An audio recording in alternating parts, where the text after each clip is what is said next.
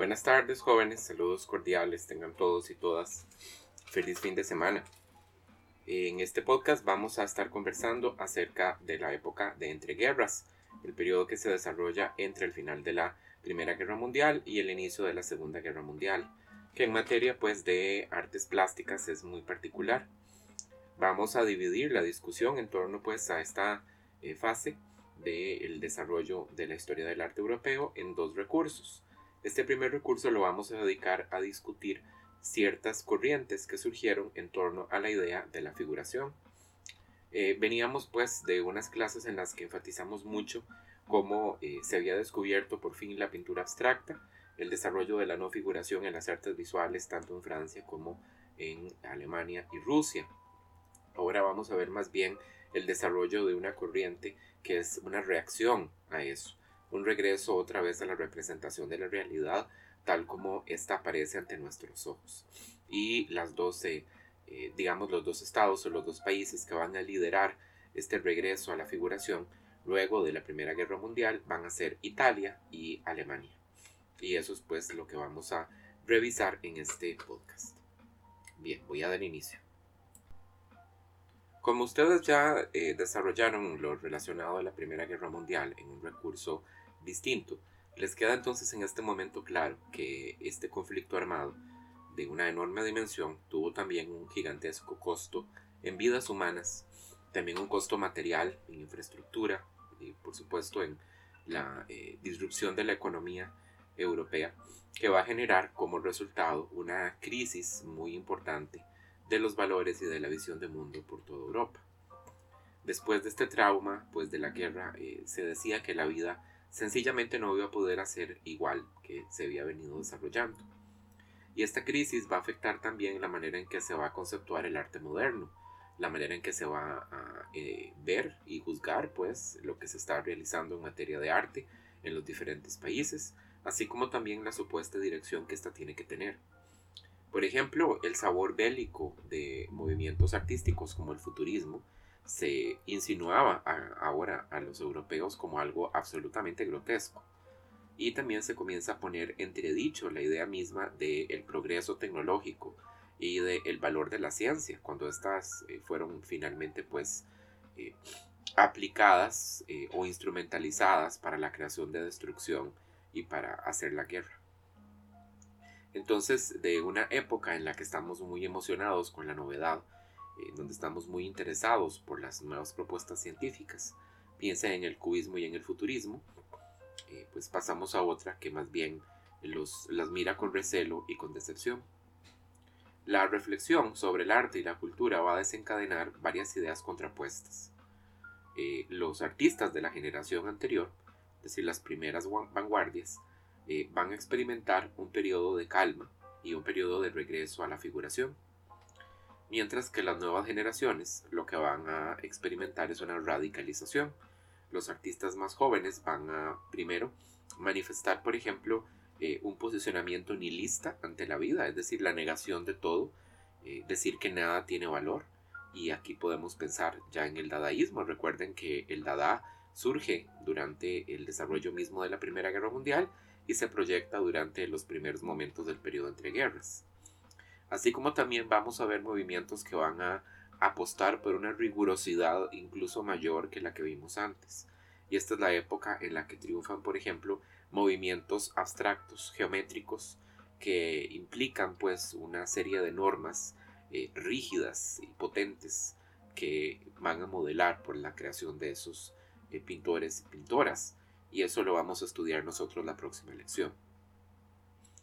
También va a proliferar durante este periodo un eh, marcado ambiente de crítica social, así como también de reflexión moral y de reflexión ética, sobre cuál es el papel que ciertos eh, eh, actores y actoras sociales han tenido durante la guerra y después de la guerra, y cuáles son pues las injusticias que están enfrentando las personas, tanto los civiles como los soldados, luego pues de la Primera Guerra Mundial. En Francia es que va a surgir la expresión que le da voz y forma a esta crisis y esta revisión de las vanguardias durante la época de entreguerras, que va a ser esta idea de el retorno al orden. Esta noción se va a derivar de un libro de ensayos que fue escrito por el poeta y artista Jean Cocteau, que se titulaba justamente así, El retorno al orden, Entonces, esto va a surgir en los periódicos, mencionado por los críticos de arte, y también en el contexto, por supuesto, de las discusiones de los propios artistas. Un reclamo de que hay que regresar al orden, y ese regreso al orden se refiere, por supuesto, a un regreso a la figuración, un regreso al naturalismo. Se va a levantar entonces una voz eh, de crítica en contra de la complacencia de la vanguardia en la experimentación, que se va a decir es una experimentación completamente gratuita.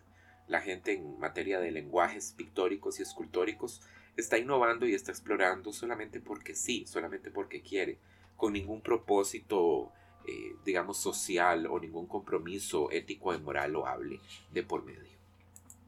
En este ambiente también pues se señala la necesidad de la creación de una plástica que sea más accesible al público, un arte que sea eh, menos críptico, que sea menos hermético, que no esté realizado únicamente para los críticos y para los propios artistas y esto necesariamente implica pues un regreso a la figuración. Y esta figuración no va a implicar una recuperación del naturalismo académico del siglo XIX, como lo habíamos nosotros, digamos, estudiado ya en este curso y en otros cursos, basados en todas esas cosas pues que ustedes ya conocen. Eh, la perspectiva óptica renacentista, la idea del claroscuro y del tono local, la aplicación del color, ¿verdad? Del, eh, del modo tradicional, etcétera, etcétera. Sí van a haber algunos eh, creadores y creadoras que se van, digamos, a eh, encantar con ese regreso a una obra muy tradicional, pero en general lo que vamos a ver es más bien unos lenguajes figurativos que todavía van a conservar ciertos rasgos de las vanguardias, ciertos rasgos, digamos, de la plástica que se ha desarrollado desde el posimpresionismo para adelante y lo que hay es una pretensión como de profundizar en la realidad, de buscar los rasgos que son más esenciales de la realidad y representarla pues así. Esta crisis va a comenzar a manifestarse ya durante el periodo mismo de la guerra. Les hacía por ejemplo referencia a lo que ya han estudiado acerca del dadaísmo, pero quiero referirme también a la figura de Picasso. Eh, Picasso, que lo conocimos nosotros como uno de los más importantes innovadores en materia de arte moderno, ya para el año 1915 había comenzado pues a cuestionar el cubismo y el papel que éste, eh, digamos, detentaba en su propia creación artística, en su propia propuesta. Vamos a verlo realizar dibujos en un estilo absolutamente académico, totalmente naturalista, que ha sido pues caracterizado por algunos historiadores e historiadoras del arte como dibujos ingresianos, ¿verdad? Se refiere, por supuesto, la referencia es Jean-Dominique Ingres, ¿verdad? Que es el famoso artista francés, un gran dibujante, que se desarrolla entre el neoclásico y el romanticismo al inicio pues del siglo XIX. Son unos dibujos muy descriptivos, muy detallados, que realiza en grafitos sobre papel y sobre pergamino de algunos pues de los amigos personales y figuras importantes del mundo del arte que en esa época pues eh, se desarrollaron, como por ejemplo Max Jacob y el marchante de arte Ambrose Vollard. Eh, y Picasso va a continuar trabajando en estos dos estilos tan dispares, uno absolutamente moderno, el cubismo en su pintura, y otro eh, neoclásico en su dibujo, hasta el año 1920, cuando esta última tendencia termina por imponerse y comienza una época en donde cambia por completo su manera de pintar.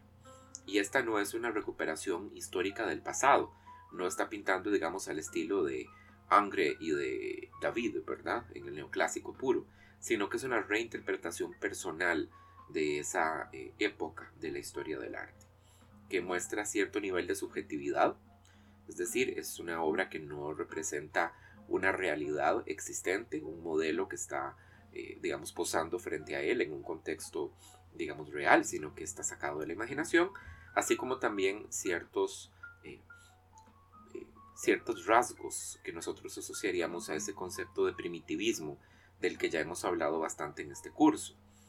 Son figuras de desnudos o personajes semidesnudos en contra de paisajes marinos que se caracterizan por formas muy volumétricas.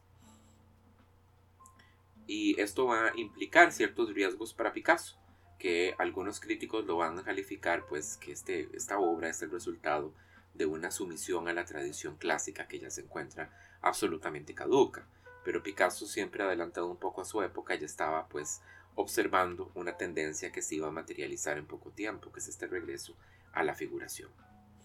Bien, el escenario que nos interesa el día de hoy, en primer lugar, es el escenario italiano. Eh, la respuesta a ese retorno o regreso al orden en Italia va a ser encarnado por una revista que se llama la revista Valori Plastici. Valori Plastici va a ser fundada en Roma por dos pintores, que son pareja, que son Mario Brolio y Edita Brolio. Ellos dos pues van a fundar la revista en 1918 y esta revista se va a publicar tanto en italiano como en francés, lo que le va a dar pues una gran difusión porque recuerden que el francés era en aquella época pues el idioma del arte. Esta eh, revista va a aglutinar pues en torno a su redacción a una gran cantidad de artistas disidentes, algunos que ya hemos estudiado, algunos que no hemos estudiado. Por ejemplo, a Giorgio de Quirico, a Carlo Carrà, que lo conocimos como un futurista, a Alberto Savinio, que era el hermano de Giorgio de Quirico, y algunos otros que vamos a mencionar a continuación.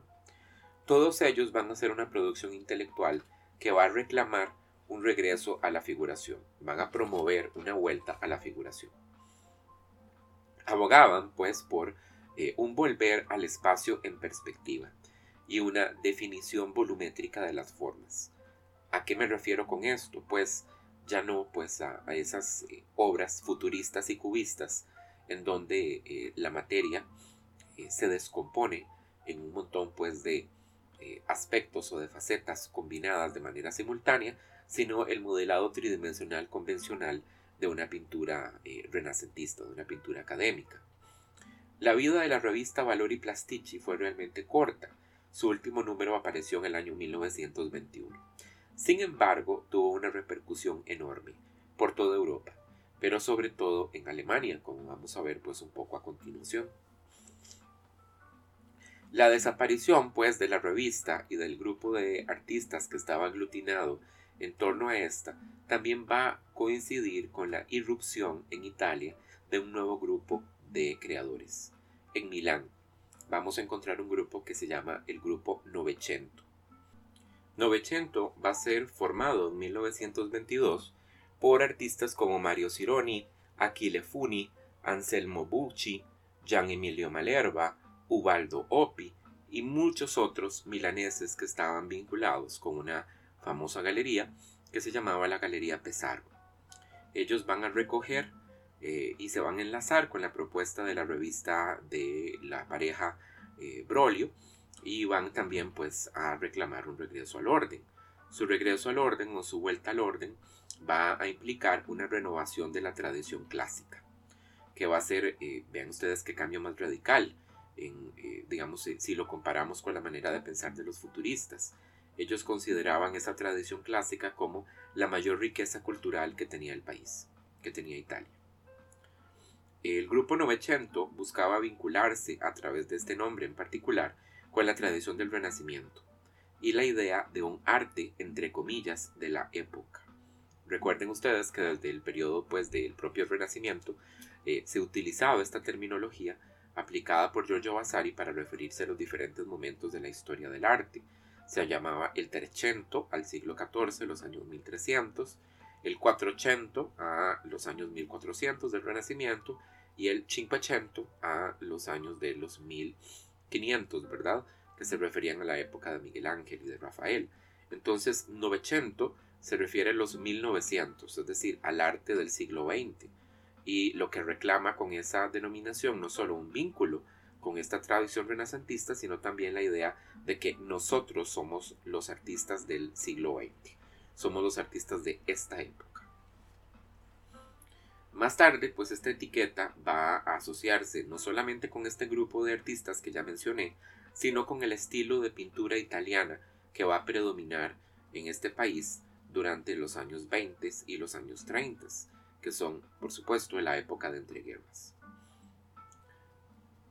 Ahora, nos debe de quedar claro a nosotros que eh, Novecento pretende romper con la vanguardia, y regresar a la esencia de lo que se consideraba había sido el arte italiano mediante la operación de una serie de cambios en materia pues, de producción artística. Vamos a citar algunos de ellos.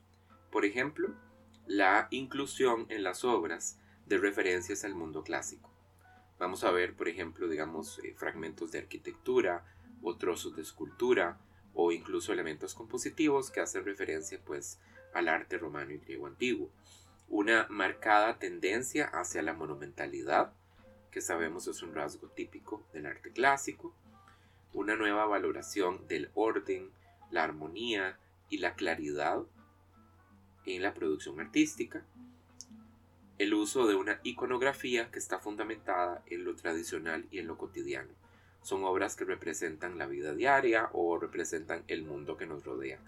Va a haber pues en Novecento una tendencia muy marcada hacia la recuperación de ciertos géneros temáticos como por ejemplo el retrato, el paisaje y la naturaleza muerta, así como también la adopción de formas que son más torneadas, aquello que decíamos del modelado tridimensional convencional en la revista Valori Plastici. Y pues eh, Mario Cironi, que era uno de los personajes más importantes, decía, no imitaremos el mundo creado por Dios, pero sí nos vamos a inspirar en él. Entonces entiéndase que el objetivo no era lograr una copia fotográfica de la realidad, pero sí, digamos, mantener una cierta fidelidad con este. Eh, Novecento va a adquirir una dimensión política con mucha rapidez.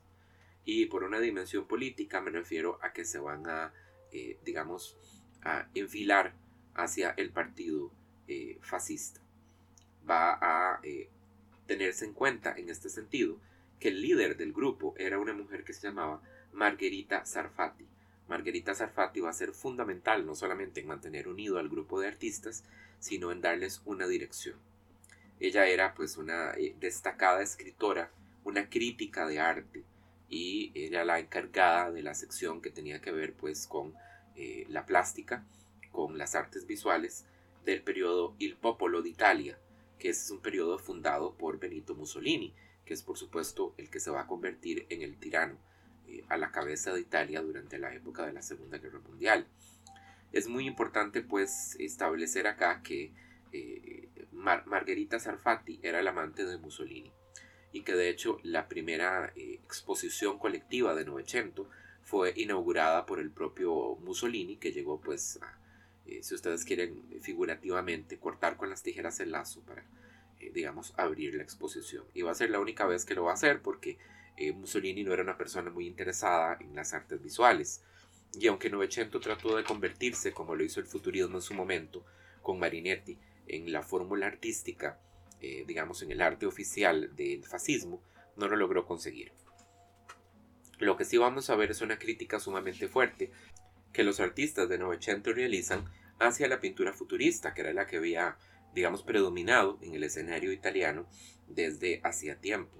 Ellos van a rechazar el individualismo del futurismo, que lo que hace es obscurecer el arte, y van a preferir pues la claridad y el compromiso con la realidad, incluso el compromiso social, pidiendo pues una glorificación eh, naturalista de la patria italiana, ¿verdad? Esa glorificación naturalista es la representación de sus gentes, de sus paisajes, ¿verdad? De sus objetos.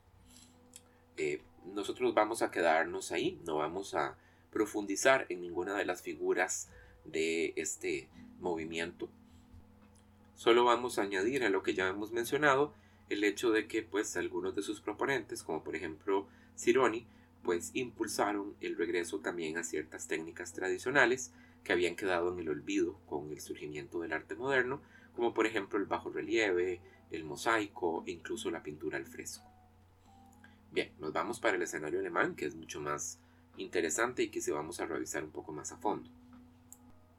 Esta idea entonces de el retorno al orden y pues el ideario de los creadores de la revista Valori Plastici, que como les decía, se exportó por toda eh, Europa, van a ser centrales en Alemania y en el surgimiento de un movimiento artístico al que vamos a llamar nueva objetividad. Este aparece en un momento de crisis que está experimentando el expresionismo alemán.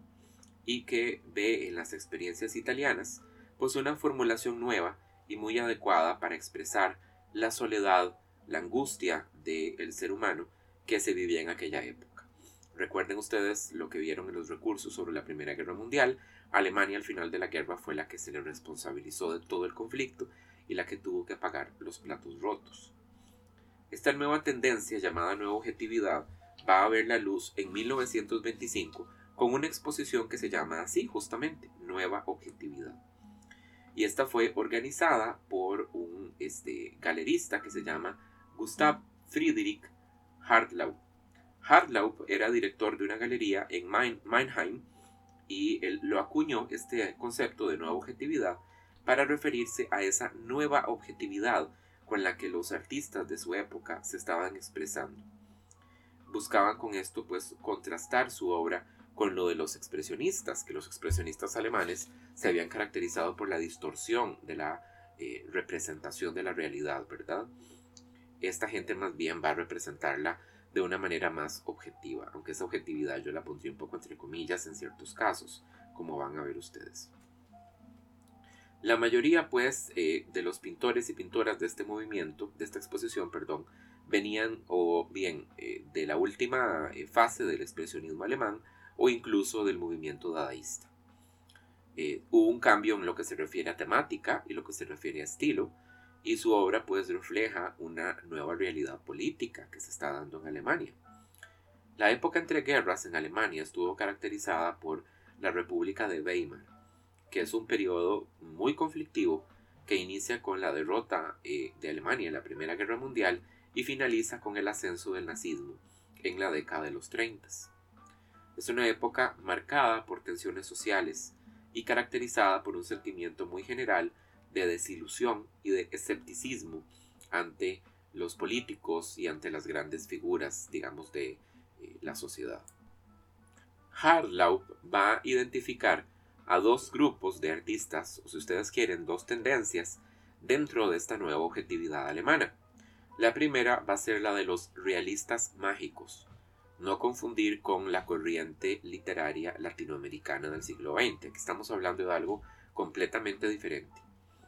Los realistas mágicos fueron los que mejor ejemplificaron ese espíritu de regreso al orden que se dio en Italia. Aunque el nivel de compromiso con el naturalismo que la obra de estas personas mostraba es muy variable, como les digo. Hay algunos que son pues bastante, bastante naturalistas y otros que solamente, digamos, superficialmente. Pero en comparación con el expresionismo alemán, pues se nota muchísimo la diferencia. Por ejemplo, vamos a mencionar a Christian Schad. Christian Schad buscaba un verismo visual que era casi fotográfico. Sus modelos se inspiraban en la cultura de los cafés de la Alemania de los 20 y muchas veces él muestra eh, pues figuras de una franca sensualidad pero que aparecen frías y lejanas. Muchas veces sus modelos pues nos observan a nosotros con una mirada acusadora de una incómoda intensidad. Es un artista que se desarrolló principalmente en el género del retrato. Mientras que, por ejemplo, otro realista mágico, Alexander Canold, Alexander Canold pintó en un estilo un poco más abstracto en el que es fácil notar que hay un cierto grado de síntesis, tanto a nivel de la forma, ¿verdad? Simplificada, como a nivel del color. Así como también un manejo que es eh, bastante artificial del claroscuro. Y sin embargo, su obra la dedicó a bodegones y a unos paisajes urbanos fantásticos que recuerdan por ciertos, ciertas construcciones protocubistas. Así que ahí, digamos, hay una. Hay, hay un campo para maniobrar, evidentemente. Los realistas mágicos perseguían una representación atemporal de la realidad. Rechazaban la, eh, digamos, la copia eh, imitada o la copia solamente, digamos, en su aspecto superficial y pretendían, según ellos, encontrar la magia en la vida cotidiana, que es, digamos, un ideal que es sorprendentemente afín al simbolismo, que ya estamos pues en una época en donde el simbolismo hace mucho que desapareció. La segunda tendencia sería la tendencia representada por eh, los veristas, así se llaman. Y los veristas pueden considerarse como la facción más provocadora y revolucionaria del movimiento de la nueva objetividad. Estos creadores y creadoras van a representar la realidad, pero en una forma intencionalmente distorsionada, con el objetivo de enfatizar ante todo la fealdad, que es lo que les interesa discutir, lo que les interesa, digamos, observar. Deseaban exponer la crudeza de la vida en la Alemania de aquella época y los horrores que había provocado la guerra. Y eh, su arte era un arte áspero, era un arte difícil de tragar y un arte ante todo satírico van a hacer uso, eh, digamos, de la caricatura, eh, se van a insertar dentro de la tradición del humor gráfico. Hay muchos de ellos que son grandes dibujantes y también grandes grabadores. Y también van a aplicar algunos elementos, digamos, de la experiencia de las vanguardias, como el collage, que nació en el cubismo, y el fotomontaje, que nació en el dadaísmo, en la producción de sus obras. Así que son obras, digamos, que son, aunque son figurativas, eh, son, pues digamos, más afines a las vanguardias que cualquiera de los demás. Vamos a tener dos figuras muy prominentes en esta facción que vamos a discutir brevemente, que son George Gross y Otto Dix. Gross estudió en la Academia de Dresde, muy prestigiosa, que era la que asociábamos al movimiento expresionista con el grupo El Puente, y también en la Academia de Artes y Oficios de Berlín con la intención de volverse caricaturista. En 1913, durante la época, digamos, en la que se estaba desarrollando el cubismo, antes de la guerra, viajó a París y se familiarizó con las vanguardias. Ahí pues se empapó de todo lo que se estaba haciendo en materia de arte moderno y eso jugó un papel muy importante en el desarrollo de su propuesta artística. Eh, también conoce y admira mucho la obra de Francisco de Goya y la obra de Honoré Daumier, que son pues dos artistas que tienen mucho de caricaturistas, mucho de grabadores y mucho de dibujantes. Y eso va a tener pues un peso fundamental en la evolución de la manera en que él, eh, digamos, eh, eh, dibuja, sintetiza la realidad. Entre 1915 y 1917, ya durante la época, digamos, en que se va gestando la nueva objetividad, pinta los horrores de la guerra y el desplome moral que se da en la cultura alemania luego de la caída de Prusia. Eh, ciudades y paisajes urbanos de un sabor apocalíptico. Fue miembro del Partido Comunista Alemán, lo cual va a ser sumamente problemático, y muchas veces va a ser acusado por su obra de faltas a la moral y también de incitar al odio entre las clases sociales.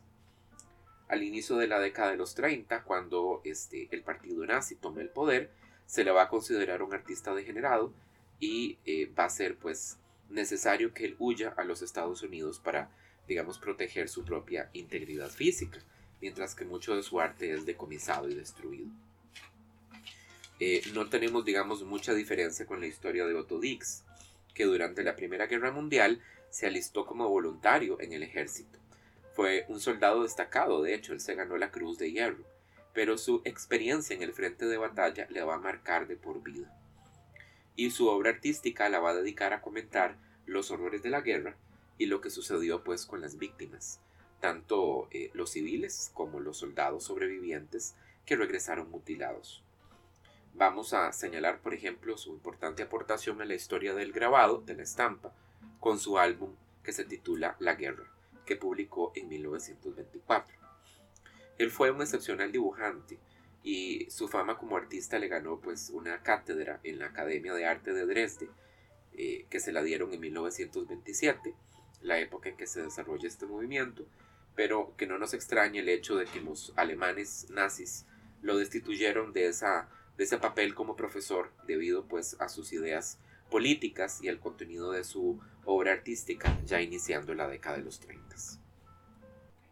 Bien, ya para terminar, quisiera referirme a un escultor, porque lo cierto es que no hemos hablado de escultura en Alemania.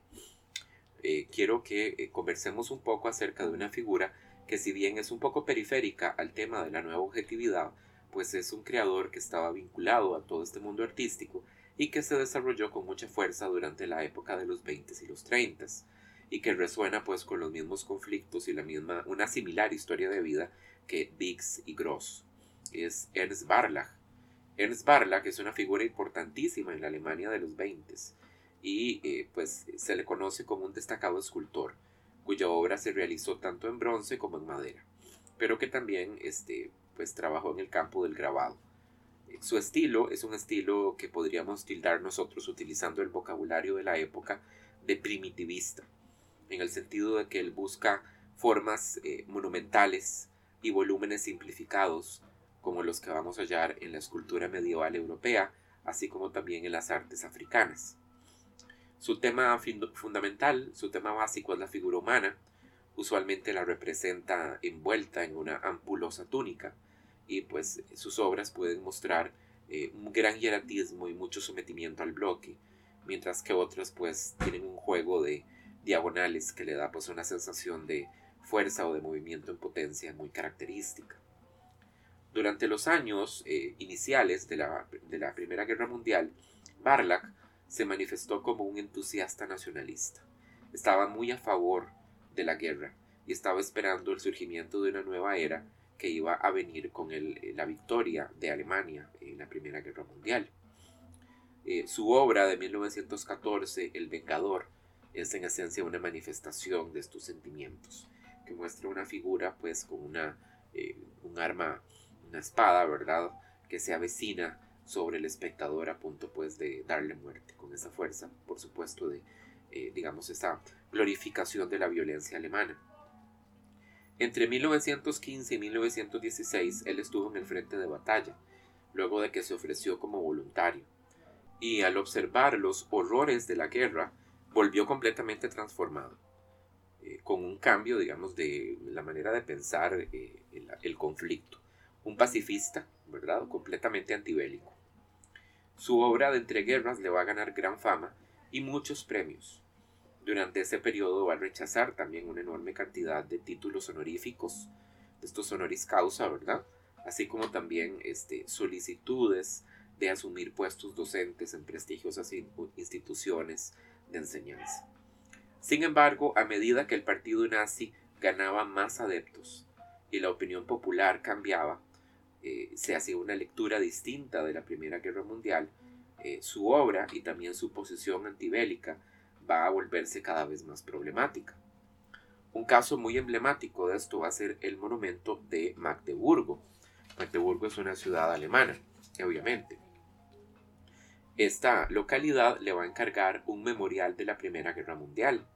Y lo que la gente esperaba era una composición que mostrara a valientes soldados alemanes luchando gloriosamente por su país, que era la lectura que se hacía en aquella época, los 30, de lo que había pasado, ¿verdad?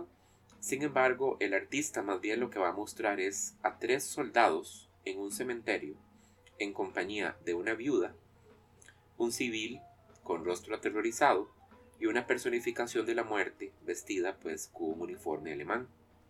Y esta obra va a generar tanta controversia que va a terminar por ser retirada. Y bueno, los problemas que se le va a generar pues a Barlach como resultado del surgimiento del régimen nazi, pues no se los tengo a ustedes que mencionar. Bien, eso sería respecto pues al desarrollo de la figuración en Italia y en Alemania durante el periodo de entreguerras. Si les queda alguna duda con lo que les he mencionado, por supuesto, pues no duden en eh, comunicarse conmigo. Recuerden que este podcast lo acompaña eh, un documento en PDF en donde ustedes pueden ver escritos los nombres que he mencionado acá en italiano y alemán, que yo sé que no son fáciles, por supuesto, de transcribir, así como también algunos ejemplos de obras de estos artistas que aunque no hemos comentado ninguna en particular, es importante pues tener una idea clara de a qué nos estamos refiriendo con este regreso a la figuración. Entonces revisen el documento. Les mando un saludo.